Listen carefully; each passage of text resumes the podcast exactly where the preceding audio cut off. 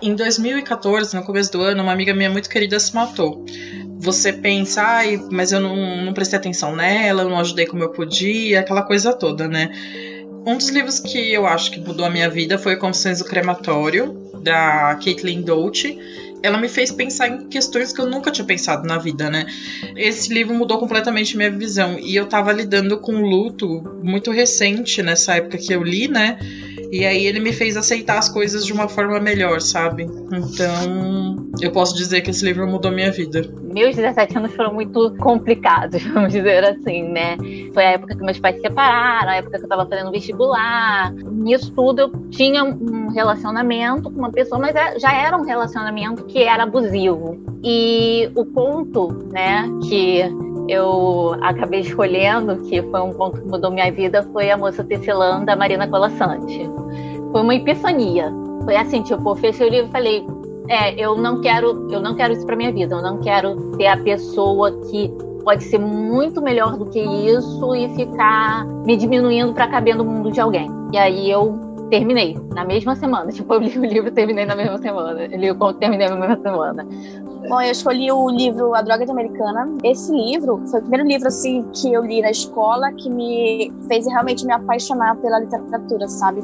Quando Pedro Bandeira entrou na minha vida, quando esse livro entrou na minha vida, e eu li assim em um dia, e tive que fazer prova sobre o livro, etc.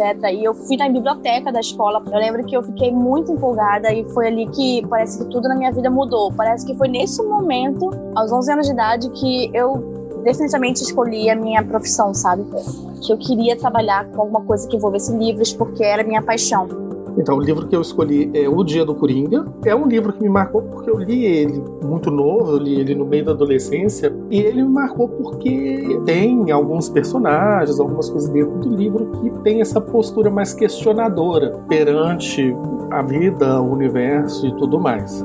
Eu passei por uma escolha e muito determinante para o meu futuro quando eu tinha 15 anos, porque eu fui fazer escola técnica, tinha um processo seletivo e eu acabei sendo aprovado nas duas escolas. E eu escolhi, obviamente, ir para uma delas, né? Só que o meu primeiro ano lá foi muito complicado, porque eu sempre pensava em como meu ano, minha vida seria diferente se eu tivesse ido para outra escola. Eu ir para a escola A ou escola B, eu não faria com que o meu primeiro ano fosse diferente. Eu ia fazer com que o resto da minha vida fosse diferente mas eu entendi que toda escolha traz dentro de si um arrependimento.